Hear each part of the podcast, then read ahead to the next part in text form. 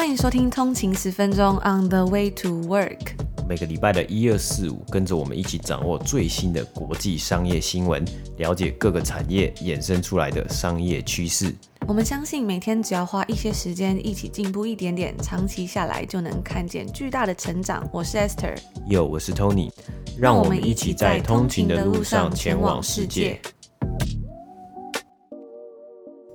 大家早安，今天是十月十五号，星期五，欢迎回来通勤十分钟。大家早安，那今天又到了一个礼拜的星期五啊，这个礼拜应该过得呃又快又慢嘛，因为快的是就是我们这个礼拜一大家应该都有放假嘛，我们在加拿大呢是加拿大的感恩节，那这个礼拜一是台湾的国庆连假，那等于说这个礼拜就只有四天的工作天嘛，然后好像一下子哎就。二三四，然后就过完了。我们现在是北美时间周四的傍晚嘛，礼拜四的工作也结束了。但是呢，同一时间呢，我觉得我自己个人心理方面，我就觉得说，哎，好像。这个礼拜也过得蛮漫长了，因为有一天放假嘛，那个心就有一点收不回来，就想说哦，什么时候才可以呃好好的再放一个周末的呃假期，或是周末可以休息嘛？但今天没有关系，今天是礼拜五了，终于又到了工作最后一天，应该心情大家都会比较开心一点点吧？啊，今天呢，我们有看到，我有看到一个新闻啊，一个快讯，就是呃，Microsoft 微软宣布他们要关闭在中国的 LinkedIn 啊，就是关闭 LinkedIn 的中国版本啊，那。因为呢，其实在今年以来啊，中国好像是有一直不断的呃。增加他们的这个媒体的审查，那也让最近有一些新闻是报道出来啊，LinkedIn 上面呢，中国的版本有好几位美国记者，他的这个账号是直接去被 ban 掉，直接被关掉。那后来到今天的 Microsoft 微软是直接正式将呃中国的 LinkedIn 先关闭掉。我觉得这也是一个蛮大新闻，就在这边跟大家分享一下。因为其实 LinkedIn 是蛮多商务人士，大家应该也知道，说很多商务人士啊，在上面会分享自己商业的经验啊，或是大家想。然后找工作，现在很多人呢都会在 LinkedIn 上面去找工作啊，然后呃把它当成一个自己的一个履历线上履历的平台，也是一个可以跟大家分享大家在商业上面或者在工作上面，在职场上面的一些心得啊。那其实呃透过 LinkedIn 呢，你可以去找到很多不同的公司啊。呃，我觉得失去了一个这样子很不错的 portal 或是很不错的连接，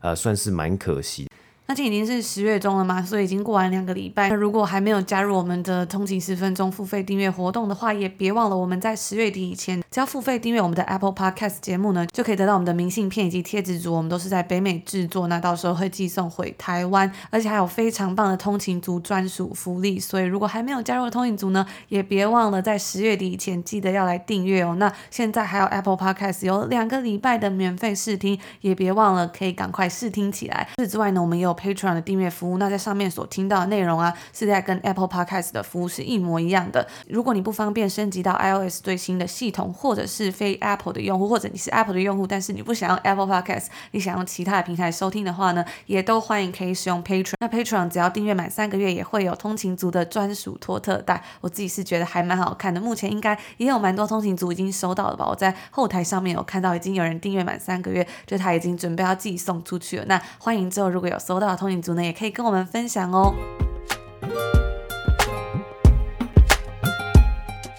今天是北美时间的十月十四号，星期四。那我们来看一下今天的美股三大指数呢。道琼工业指数是上涨了五百三十四点，涨幅是一点五六个百分比，来到三万四千九百一十二点。S M P 五百标普五百指数呢是上涨了七十四点，涨幅是一点七个百分比，来到四千四百三十八点。纳斯达克指数呢是上涨了两百五十一点，涨幅是一点七三个百分比，来到一万四千八百二十三点。那在经过几天的交易日下跌或是非常微小的上涨之后啊，我们看到今天的美股三大指数呢可以说是呃算是一个强势反弹吗？道琼工业指数呢当天上涨超过五百点，而三大指数的涨幅今天收盘皆有超过一点五 percent。主要的原因啊就是来自于优于预期的财报以及不错的经济数据表现。那先谈到每周四的经济数据呢，美国上周首度申请失业补助，从前一周的三十二万九千人下降至二十九万三千人，那也是自从疫情以来首度低于三十万人。而本周开跑的财报季啊，更是看到许多公司皆有不错的成绩。Walgreens Boots Alliance 这间美国大型的药局连锁店呢，今天收盘是上涨了七点四 percent，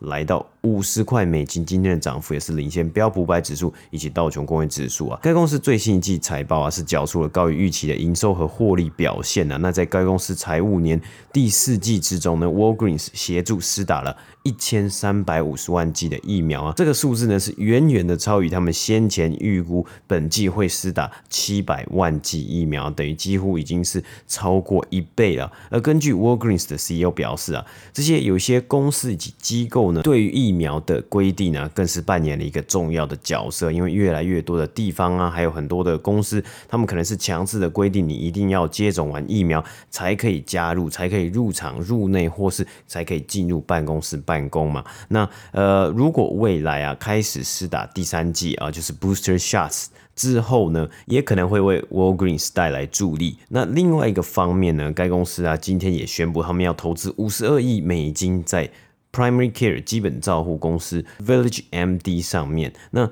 这项交易呢，会让 Walgreens 在 Village MD 原本的持股从三十 percent 呢，增长到六十三 percent，成为最大的股东啊。那预计这项交易呢，会在今年底前来结束呢。那呃，我们来看一下 Village MD 呢，其实在这个交易之后，它还会是一间独立的公司，等于说它还是有它的自己的管理层以及它独立的董事会嘛。那 Village MD 或是 Village Medical 呢，这间公司它专注于 Primary Care，也就是第一线的这个医疗照护的工作啊，有一点类似社区。诊所的概念呢、那这一次的扩大投资呢，也会让 Walgreens 执行他们原先就想要执行的计划，就是在 Walgreens 的连锁药局里面。增设这些 Village Medical 的诊所，那增设完这些诊所啊，就是你可能有这个医生在这里看诊嘛，就会让这个药局不再只是领药的地方，而是有医生可以开处方签等等的，并且让更多地区的居民啊，可以就近就在他们社区的附近或是在家附近呢，就拥有更多的医疗资源。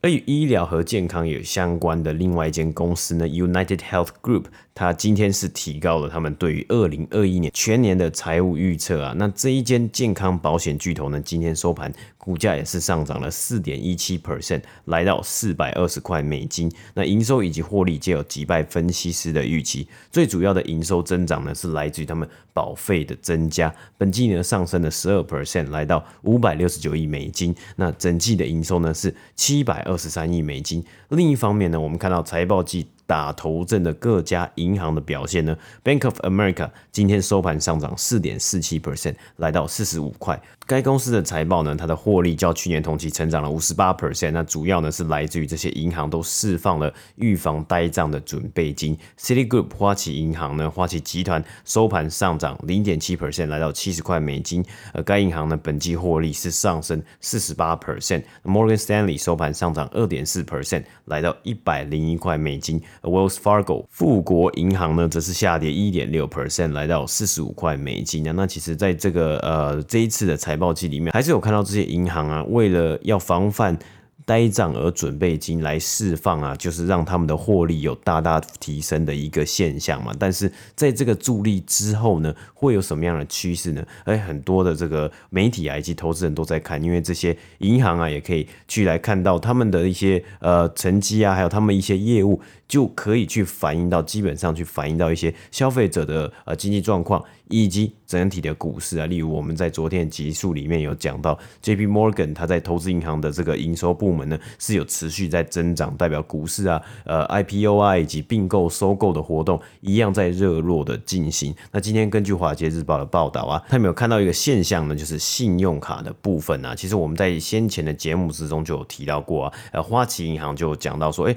他们在一些成绩里面呢，看到很多的呃消费者呢，他是因为在疫情来他存了很多钱，所以他都如期缴卡费。而因此，让花旗银行呢，在信用卡的部门或是业务呢，它的营收是没有这么稳健或是这么大的成长啊。但在这一次的这个呃财报季之中呢，可能有一些消费者自从去年到今年呢，他存了很多的钱，然后他想要从今年开始呢，慢慢的开放了嘛，大家有的人开始去重新旅游啊，或是做更多的事情呢，有更多的消费了，而让这些银行看到信用卡的业务还有信用卡的这个刷卡量啊是有显著的增长。不过这也是一个很好玩的地方啊，因为信用卡的业务呢，另一方面呢，就是这个 Buy Now Pay Later 嘛，先买后付的一个强大的崛起。我们也可以来看看未来呢，可能很多的消费者在假期购物季的时候呢，因为在疫情期间，呃，可能存了比较多钱，或是比较没有地方花钱，那他们会不会在假期购物季呢，持续来做一个报复性的消费啊？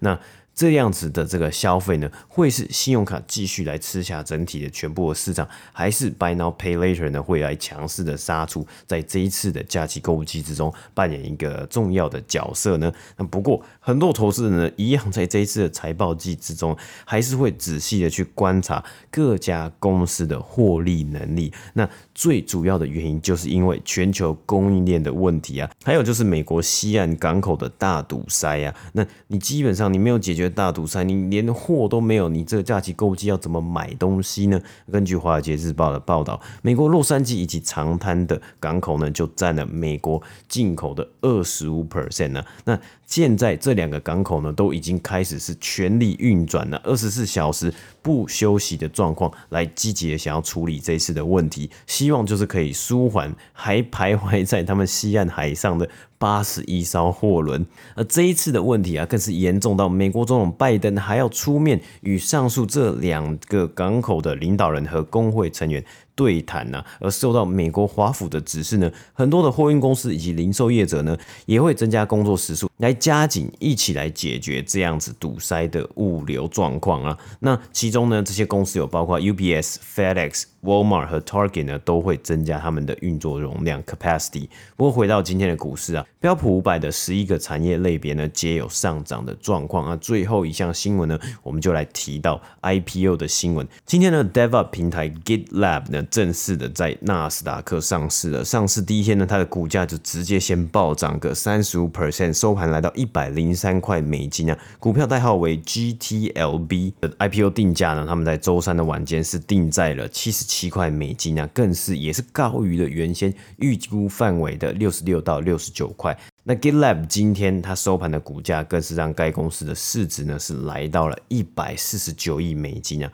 GitLab 呢是在二零一四年成立的，在这个版本控制系统领域之中啊，与 GitHub 竞争嘛。那 GitHub 是在二零一八年被微软收购，当时的金额为七十五亿美金，而 GitLab 呢则是目前的这个领域之中一个算是。非常大的 player，而且它是一个独立的运作的公司。那 GitLab 呢，在今年第二季的营收是成长了六十九 percent，达到五千八百万美金啊。但是该公司在行销以及销售的这个成本上面呢，开销呢是比较庞大，因为他们希望可以建立起一个呃许多开发工程师都在使用的使用者族群嘛。那也让该公司最新一季的亏损呢是达到了四千万美金。那在这一次的 IPO 之中呢，GitLab 是成功的募得六亿五千万美金，等于说他们现在银弹非常的充足啊。那该公司最主要，它是提供免费的 DevOps Platform 平台嘛，那可以让使用者包括开发工程师。和来自营运的 operation team 嘛，一起在这个系统之中一起工作，然后一起呃包装组装，并且来监测嘛。那使用者可以在任何的公开的云端上面跑 GitLab 这个平台。那对于该公司来说，最重要的是，他们希望可以将免费的使用用户转换至付费的订阅用户啊，包括他们有每个月十九块钱的方案，以及每个月九十九块美金的方案啊。那根据上市的资料呢，其中有三百八十三名客户。每年花上超过十万美金来使用 GitLab 的产品以及服务。那重点呢？他们在上市资料里面的重点就是，他们希望可以去转换这些本来一开始是使用免费产品的客户啊，那并且呢是让现有的呃有付费的用户呢去增加加购更多他们的产品。那 GitLab 的 CEO 呢也表示啊，Goldman Sachs 和许多公司呢都有使用他们的平台嘛，那让整体的开发更有效率啊。那对于 GitLab 这间公司，其实最特别的一点呢，它是一间完全远距工作的一间公司，所以呃，他们的 CEO 在接受访问的时候有提到啊，远距工作可以让他们去找到世界上所有。非常厉害的人才啊。那他们的员工呃是来自世界上六十五个国家，非常的多元啊。那他们很好玩的是啊，因为他们是一间完全远距工作的公司，所以他们在上市的资料里面呢，这个地址的栏位他就写了，哎，不适用，就是他们没有这个公司的总部的地址啊。而也因此啊，其实他应该是在这个去年疫情之后呢，所有人都在家工作，算是一个在家工作的始祖嘛。那应该也是。比较没有受到这个在家工作，哎，很多公司要改变大幅度改变工作模式的一个影响啊。那他们本来呢是预计要在去年的十一月就要来上市了，那但是呢可能后来就顺延到了今年才上市啊。不过上市第一天的表现也是非常的不错啊。那我们也看到近期呢，其实在九月、十月，很多上市的公司它上市之后的表现呢都有一个不错的成绩啊。那可以继续来观察这样子 IPO 股市的火热呢。热络程度呢，会不会继续到了十一月、十二月，或是到明年还持续的存在？那以上呢就是今天美股三大指数的播报。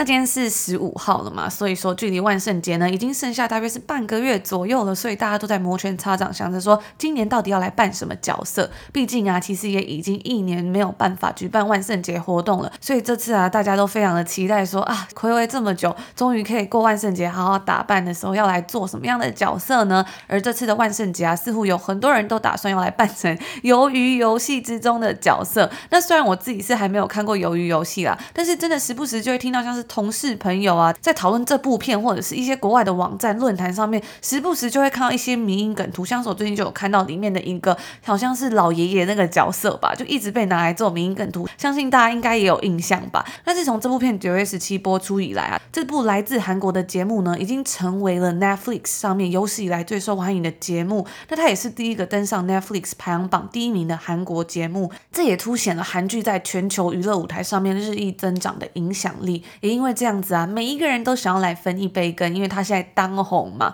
包括 Netflix 自己本身也当然不会放过这个机会。他正在与大型连锁卖场 Walmart 合作开发一个线上网店，准备呢要来贩卖这个热门影集里面的相关周边商品，以及其他 Netflix 原创影集的商品。那虽然我想应该很多人都有看过《鱿鱼游戏》的，不过呢，如果有跟我一样还没有看过这部片的人的话呢，我在这边稍微再补充一下，《鱿鱼游戏》的剧情呢是类似生存游戏，其中的参赛者。必须要在高度危险的比赛之中竞争，以获得超过四千万美金的奖金。那其中四百五十六位挑战者呢，都是在金字塔底层挣扎的人们。活到最后的玩家则可以拿下高额奖金。那这部片我觉得真的是算是席卷全球，因为最近我在跟我妈讲电话的时候呢，她平常好像也是不喜欢看这种生存游戏的人，她都说很好看了，所以我真的觉得非常的惊讶。那除此之外呢，像是美版 Pinoy 以手工艺品成品买卖为主要特色的线上销售平台。Etsy 等等的第三方卖家的动作是更快了。在该网站上啊，有一对夫妇，甚至在他们熬夜追完首播的那个周末呢，就决定要来贩卖 Frontman 的面具。他们表示说啊，我们发现今年的万圣节大家应该都会需要这个面具，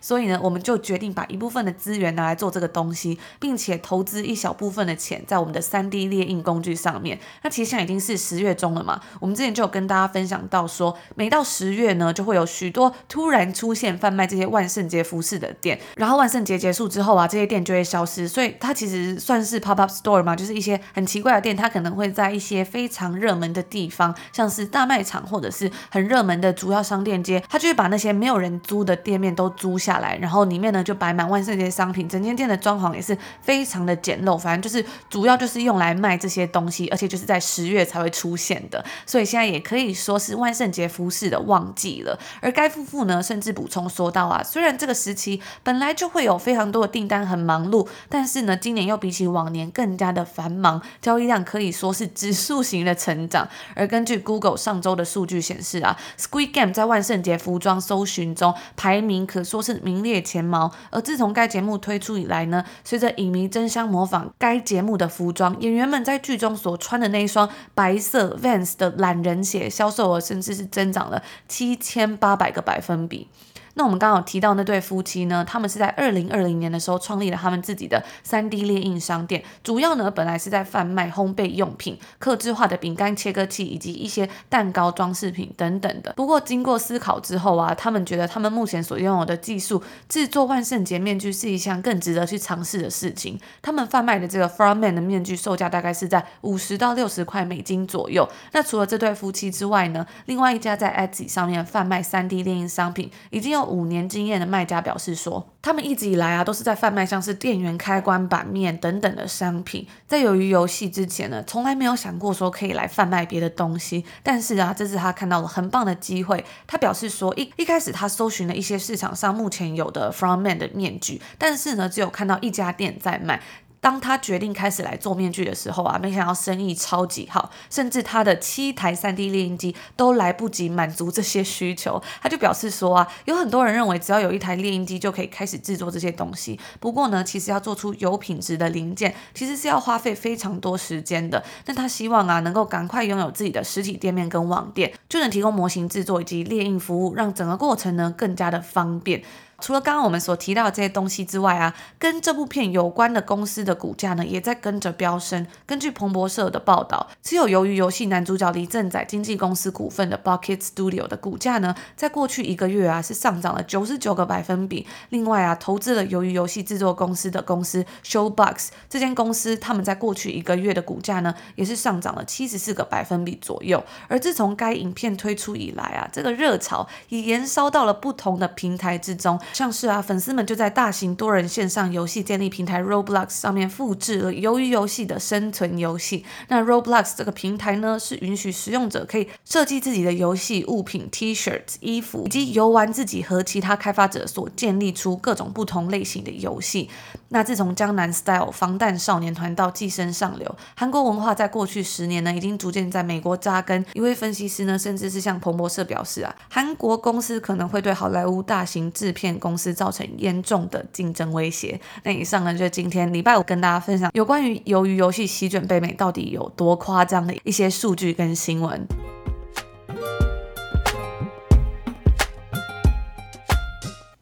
那以上呢，就是我们今天星期五要来跟大家分享的所有新闻啦。虽然我们现在北美时间还是在礼拜四嘛。但不知道为什么每次呢，在在这个礼拜五的集数跟大家播新闻的时候，我都会觉得心情特别好，就是感觉跟大家一样，好像在度过礼拜五一样。但我明天明明就还是要上班，就是有一种还是有一种时空错乱的感觉。不过我觉得还不错。那我们上一次的订阅通勤族专属的抽书活动呢，所有中奖的通勤族的书呢，我们都已经寄出喽，所以应该很快就会收到了。那如果收到通勤族啊，也欢迎可以在 Instagram 上面或是其他的社群平台上面分享，让我们知道。或者是把我们的节目分享给更多人知道哦。那很快呢，我们就要来举办我们第二次订阅通勤族 VIP 专属的抽书活动啦。那这次我们也一样会来抽出很棒的书回馈给大家，所以大家可以好好的期待一下。那今天有跟大家分享到这个鱿鱼游戏嘛？我自己是没有去看这部剧，因为我好像比较没有那么喜欢看那种比较沉重的剧。不过呢，我最近倒是看了另外一部片，叫做《The Maid》，中文好像是叫做《女佣浮生录》，我有点不太确定。那这部片呢，它算是一个算是比较 limited 的影集，就是比较短的影集。那里面的故事我觉得算是还蛮写实的，而且看完就觉得还蛮后坐力蛮强、蛮震撼的吧。我记得我很久以前有看过一部影集，算是半搞笑半写实，叫做《Shameless》，它的给我的感觉就非常。想象那里面的女主角呢，她就是一个算是在生活之中非常挣扎的人。那她年纪轻轻呢，就生下了一个小孩，然后后来遇到了一些 emotional abuse，就是一些精神上的家暴等等的状况，那她就要离开她的另一半，然后去开启她的生活，并且抚养她的孩子。那我在看这部片的时候，我觉得就是还蛮震撼的吧。有时候我在看这种外国人他们写这种像是由底层往上爬这种很奋斗的时候，都会觉得说自己有一点点太夸张了吧？就是怎么可能可以在绝处逢生成这样？但其实他这部片它是一个回忆录，就是它是一个真实故事改改编。虽然可能会或多或少有点加油添醋，但还是照这个作者他的故事真实呈现的。那其中因为我觉得可能是文化差异吧，我觉得有些东西我自己是蛮不能理解，像是比如说，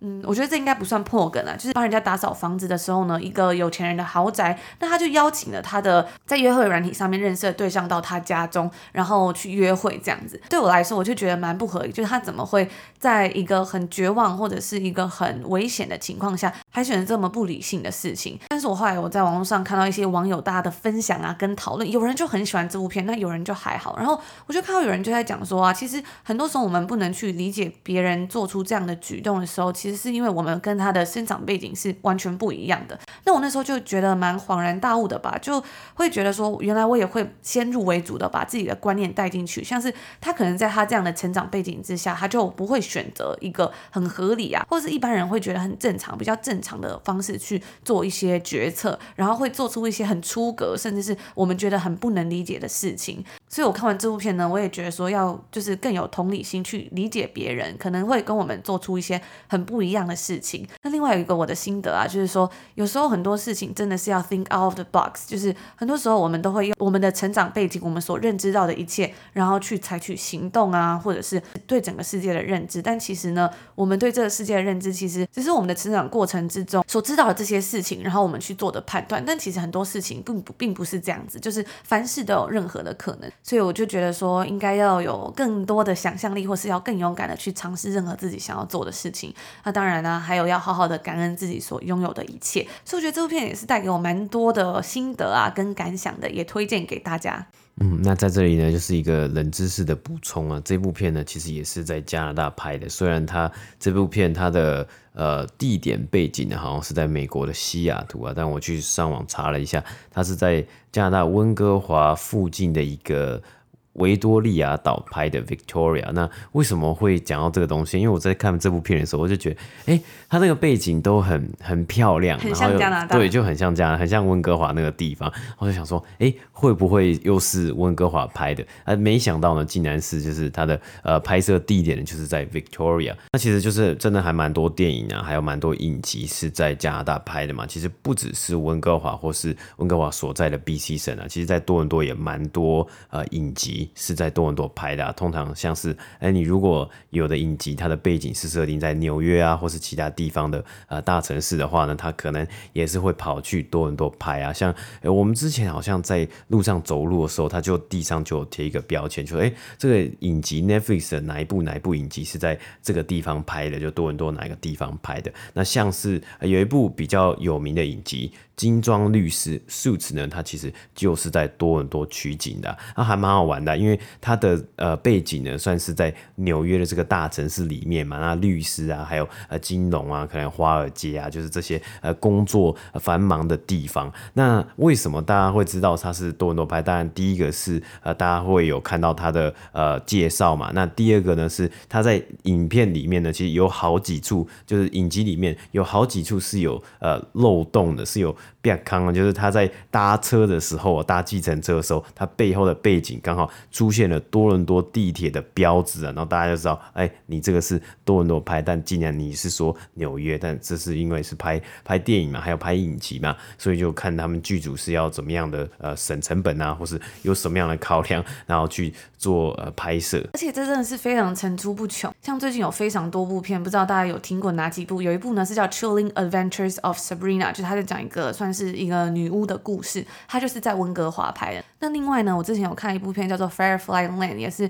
在温哥华拍的。还有一部也是非常有名的片叫《The Good Doctor》，也是在温哥华拍。我记得那时候我怎么会知道这件事呢？是因为那时候我还在读呃研究所的时候，然后我跟我同学去做一个参访活动，然后就发现说《The Good Doctor》他竟然在隔壁的学校拍片呢，然后旁边他就插满了很多那个片场的东西，就是跟大家说哦，这边在拍片，大家不要进去这样子。我记得以前我们住在温哥华的时候啊，然后那附近就是有一个像是呃剧院的东西，时不时呢就会看到那边被封起来，然后又是在拍片，所以在温哥华他们那个 catering 送外汇的产业也是非常的蓬勃发展，我觉得真的是还蛮有趣。最好玩的是啊，每次看到他们就说哦，这部片是在美国，然后他们就会把那个场景设在西雅图嘛，那其他的一切都会是在温哥华，但是他们就会放出一个西雅图的地标，就是有一个摩天轮，然后还有一个他们的那个 Space Needle 的那个图片，真的是还蛮好玩的。那以上呢就是今天星期五来跟大家分享一些比较有趣的内容啦。如果还没有加入我们的付费频道的话，也别忘了可以赶快订阅起来哦。我们就在这边祝福大家有个愉快的开始，有个愉快的周末。那我们就下礼拜见喽，